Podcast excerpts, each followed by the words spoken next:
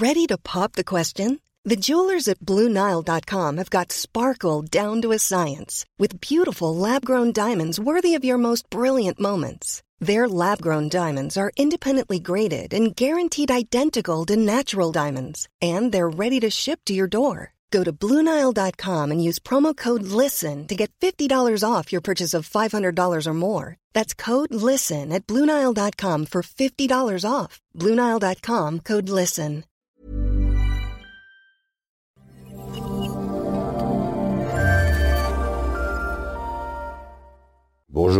Chers amis, de retour à l'Institut des Libertés.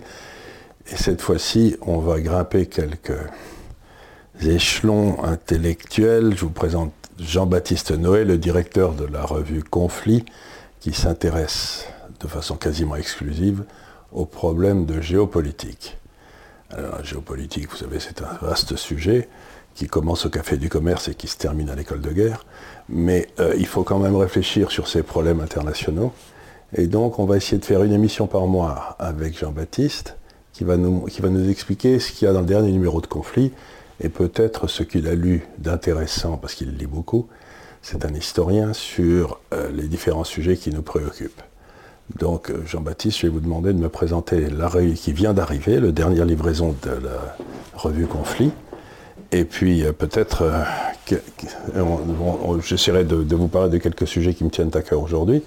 Mais, euh, mais commencez par ça. Alors le dernier numéro est consacré à, l'Amérique latine, donc il est paru début juillet, c'est le numéro de l'été, euh, juillet-août, donc un, dossier sur l'Amérique latine. On, s'est intéressé à ce continent parce qu'on en a beaucoup parlé euh, avec la Bolivie, avec le Venezuela, et c'est un continent qui finalement est peu connu en France.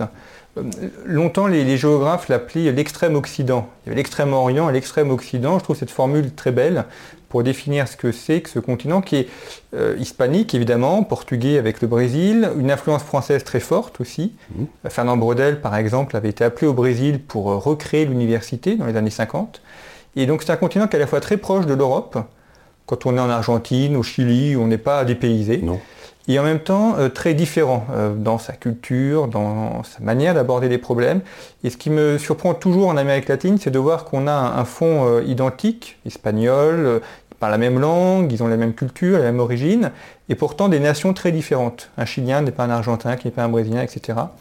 Et c'est intéressant de voir également comment se forment des nations, puisqu'on a un, un continent, enfin des pays qui sont très jeunes, nés au début du 19e siècle. Donc dans ce dossier, on a voulu montrer euh, cela, donc à la fois l'histoire, la culture, et puis aussi des faits euh, propres euh, au continent sud-américain, par exemple le fait urbain. C'est un continent qui est très urbanisé, il y a près de 80% de la population qui habite en ville. On a les plus grandes métropoles en Amérique latine, Rio, Sao Paulo, évidemment, Brasilia. Buenos Aires, par exemple, c'est un habitant d'Argentine sur quatre, donc c'est très important en termes de concentration urbaine. Et puis un autre fait, c'est aussi la violence, malheureusement. Ce sont parmi les pays où il y a le plus de criminalité, le Brésil, le Mexique. Euh, violence euh, physique, euh, mort par balle, violence sociale, problème de drogue, problème de, coup d'État, d'instabilité politique. Donc c'est aussi un, fait marquant. Donc dans ce dossier, on a cherché à traiter l'ensemble de ces sujets. On a un article sur la littérature, on a un dossier, un article sur les villes, fait par Hervé Thierry, un de nos plus grands géographes qui vit au Brésil depuis de, nombreuses décennies. Euh, on a également fait intervenir des personnes d'Amérique latine. On a un article d'un jeune euh, historien chilien, Pablo Ortuzar, euh, qui est très intéressant sur la, philosophie du continent. Un autre article Daniel Dori, qui est un Bolivien spécialisé sur les questions de criminalité. Donc ça donne un panorama intéressant de, ce continent et ça aide, je l'espère, à mieux le connaître. Ben, merci beaucoup. Et alors, il y a toujours eu la présence pesante des États-Unis sur l'Amérique latine. Il y a toujours eu le, grand frère au-dessus, la doctrine Monroe, vous savez, qui les empêchait de. Si quelque chose de passait en Amérique latine, ils avaient en quelque sorte un droit d'intervention en, Amérique latine. Et est-ce que c'est. une des questions qui, m'intéresse beaucoup, c'est qu'aujourd'hui, on voit qu'une grosse partie du commerce, par exemple, avec le Brésil, qui est un peu le géant de l'Amérique latine, hein, euh, va vers l'Asie aujourd'hui aussi curieux que ça paraisse. Est-ce que euh, l'Amérique latine est en train de se libérer de cette pesanteur américaine du Nord ou pas? Alors c'est assez paradoxal parce que d'un côté il y a une attirance très forte, en même temps une répulsion aussi, euh, un peu de jalousie. et, puis, on le voit dans les flux migratoires, quand les Colombiens, quand les Vénézuéliens quittent leur pays, ils vont en Amérique, c'est quand même enfin l'Amérique du Nord, c'est quand même le pays où ils espèrent gagner de l'argent, se développer, revenir après au pays. donc il y a quand même une tutelle qui, qui est toujours présente. Attendez, vous avez dit là quelque chose. Ils essayent de revenir au pays quand même. Alors, certains Parce qu'il y en a beaucoup qui partent là-bas et qui restent pour toujours. Qui restent, ils envoient quelques flux d'argent euh, dans leur euh, famille restante. Mhm. On a peu de retours pour, pour, la retraite, par exemple, qu'on a pu le constater avec les Portugais euh, en France. en revanche, il y a des flux financiers qui vont de la diaspora latino vers les pays d'origine. Pour la première génération. Après, en revanche, c'est davantage coupé. C'est coupé. Mais parce que ces flux financiers restent très importants pour l'Amérique latine. C'est alors ils sont une des principales sources de, euh, revenus, et en plus on a des revenus légaux, euh, légalisés. C'est pas, pas les revenus de la drogue, quoi. C'est pas, c'est une réalité. Et donc, euh, et alors parlez-nous de la France et de l'Amérique latine. Est-ce qu'on est, quelle est, quelle, sont quelle est alors la, façon dont ces gens regardent la France Vous connaissez l'histoire de cet acteur qui était à côté d'une très jolie femme qui lui parlait de lui, de lui, de lui, de lui. L'acteur parlait de lui, de lui à la jolie femme. Et puis à la fin, il dit, mais je vais vous demander, on va maintenant parler un petit peu de vous. Est-ce que vous m'avez vu dans ma dernière pièce? Donc, en tant que Français, si vous voulez, je me dis comment ces latino-américains nous regardent-ils? Est-ce qu'on existe toujours? On, existe moins, malheureusement. Euh, on, oublie par exemple que le pays avec lequel la France a la plus longue frontière, c'est le Brésil, hmm. euh, grâce à la Guyane. Euh, mais on a, on a une, influence moins forte euh, il y a eu beaucoup d'arrogance de la part des Français, notamment avec Bolsonaro, euh, avec certains gouvernements, euh, où les, populations ont trouvé qu'on on était intervenu de manière non opportune. Vous pouvez m'expliquer quel, quel pays au monde ne considère pas que le gouvernement français est arrogant? Ah, Parce que moi j'ai vécu en Angleterre, en Hong Kong, en Chine, partout. Tout le monde, tout le, tout le monde considère que les Français sont arrogants, c'est rigolo. Sauf les Français même peut-être? Euh, non, il se trouve qu'ils ils pensent qu'ils ont d'excellentes raisons d'être arrogants, vous savez. Euh, mais on ne les voit pas très bien quand on les, voit, quand on les connaît, mais euh, eux, ils sont très très contents d'eux-mêmes. Donc c'est très curieux cette capacité des Français à mettre les gens à leur faire, les gens pensent que les Français pensent qu'ils sont idiots, vous voyez ce que je veux dire. Mm. C'est très curieux. On le voit notamment dans les, questions culturelles. D'ailleurs, on a, consacré un article à la littérature. la littérature française a beaucoup influencé la littérature sud-américaine. Et de nombreux écrivains sont déjà revenus en France aussi pour publier ou pour, pour, euh, pour, y montrer, vivre. pour y vivre. Et il y avait d'ailleurs beaucoup d'apprentissages du français aussi. Euh, aujourd'hui, euh, c'est davantage les États-Unis qui font rêver et, et, qui est quand même le pays qui attire le plus. Il y a de moins en moins de liens culturels avec l'Espagne et avec la France aussi. Il y avait une familiarité, mais ce qui me surprend toujours beaucoup dans la géopolitique française, c'est qu'on on rétrécit de plus en plus le spectre de vision. Et on le rétrécit notamment à la bande sahélienne, sahélo-sahélienne, un peu le Moyen-Orient. On regarde quasiment plus vers, vers l'Amérique latine et quasiment plus non plus vers l'Asie alors que jusqu'au... Donc on est grosso modo l'Europe et la proximité immédiate. L'Europe et Méditerranée, alors que jusqu'aux années 1960, on avait quand même un regard qui était mondial, pas simplement du fait qu'on avait des colonies, mais parce qu'on comprenait qu'il se passait aussi des choses en Asie ou en Amérique latine. Euh, c'est plus le cas aujourd'hui et euh, l'Amérique latine n'est plus vraiment étudiée, par exemple, à l'université. Enfin, il y a encore évidemment quelques chaires de géographie, quelques chaires d'histoire, mais c'est un sujet qui s'est euh, énormément restreint et qui n'est plus étudié que sous l'angle de l'écologie. Alors, question importante évidemment, mais qui n'est pas la seule. Euh, ou alors euh, sous la question euh, des Indiens d'Amazonie, qui est d'ailleurs souvent très mal compris parce que la plupart des Indiens d'Amazonie habitent dans les villes au Brésil et n'ont pas envie d'habiter en Amazonie, qui est un enfer, mais qui n'est pas du tout un lieu agréable pour habiter. Et alors le mythe du bon sauvage alors? Bah, il existe peut-être euh, quelque part à Paris, mais pas vraiment euh, dans la Les gens n'ont pas vraiment envie d'aller vivre sur l'Amazone là-bas, dans leur pirogue et tout, c'est pas leur truc. C'est de moins en moins. Voilà, c'est de moins en moins attirant. C'est de moins en moins attirant, c'est curieux ça. C'est, euh, ben voilà, donc on, va, on va parler de sujets comme ça, on fera venir des gens, des contributeurs assez revenus. N'hésitez pas à envoyer vos questions et tout, mais j'aimerais aussi, parce qu'on fera aussi beaucoup, avec Jean-Baptiste, qui est un lecteur acharné, c'est on va parler de livres. et de livres qui l'ont marqué, qui valent la peine d'être lus et tout. Donc ce ne sera pas une émission littéraire, hein, comprenez-vous bien, mais de temps en temps, s'il y a un livre tout à fait étonnant, il faudrait peut-être que vous nous en parliez. Et je crois que vous avez peut-être un livre assez étonnant dont vous voulez nous parler aujourd'hui. Alors j'en ai un, c'est celui-ci, euh, qui s'intitule Un sentiment d'inachevé, qui est publié aux éditions de l'École de guerre.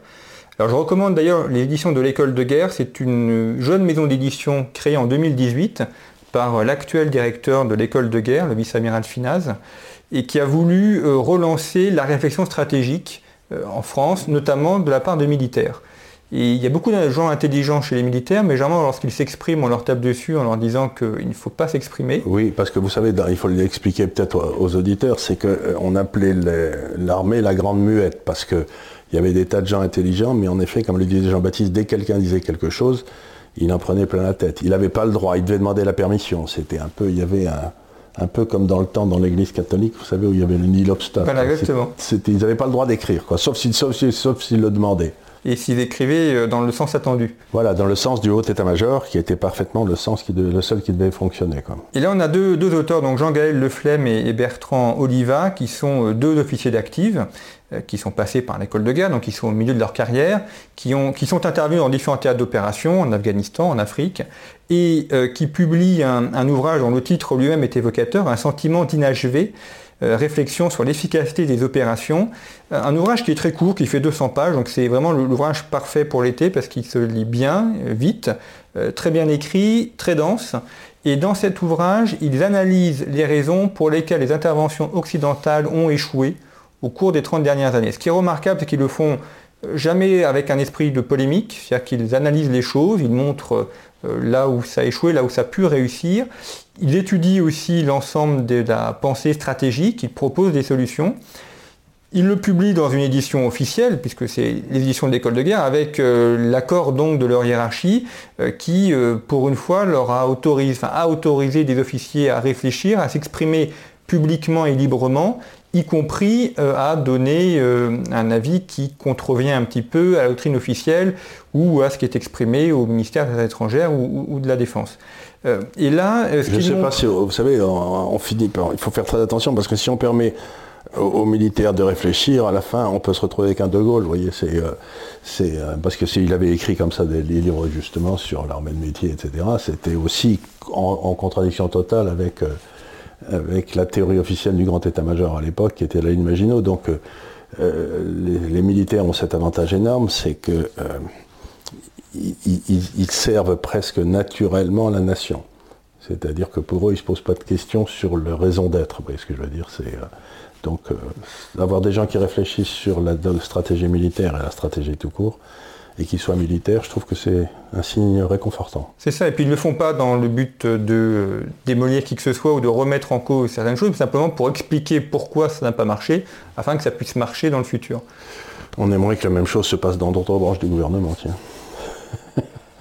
Et notamment, alors, ce qui est très intéressant, euh, c'est d'expliquer euh, pourquoi, par exemple, quand euh, on dit souvent qu'il faut intégrer les populations locales à une opération militaire, pourquoi est-ce que ça ne marche pas vraiment il explique aussi le, problème, qui est un problème qu'on rencontre souvent en géopolitique, qui est la rencontre de visions culturelles. C'est-à-dire qu'on a souvent trop tendance à penser que le monde pense comme nous on pense, et que le monde regarde le monde comme nous on le voit.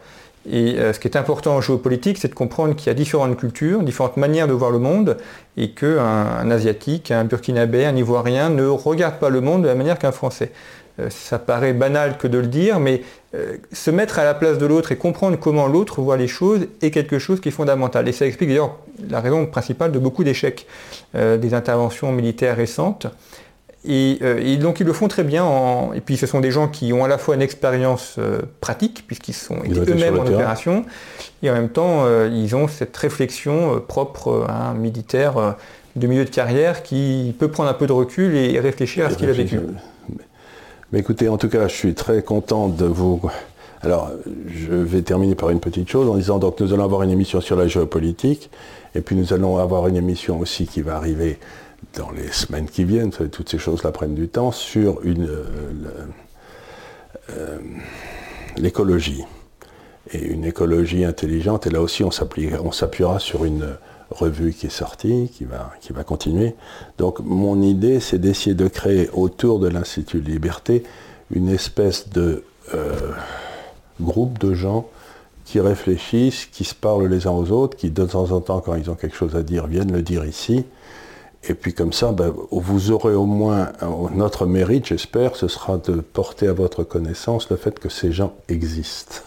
Et que c'est pas parce qu'on ne leur donne pas la parole euh, chez Hanouna qu'il faut pas, il n'existe pas. Parce que je veux dire, il existe des gens qui réfléchissent, il existe des gens qui travaillent, il existe des gens qui connaissent, qui ont des solutions, qui ont des vues intéressantes. Donc, euh, ben, l'un des buts de l'Institut des libertés, ben, ce sera de vous les présenter. Voilà, merci infiniment pour cette euh, petite interview. Et puis, euh, j'espère qu'on se reverra beaucoup.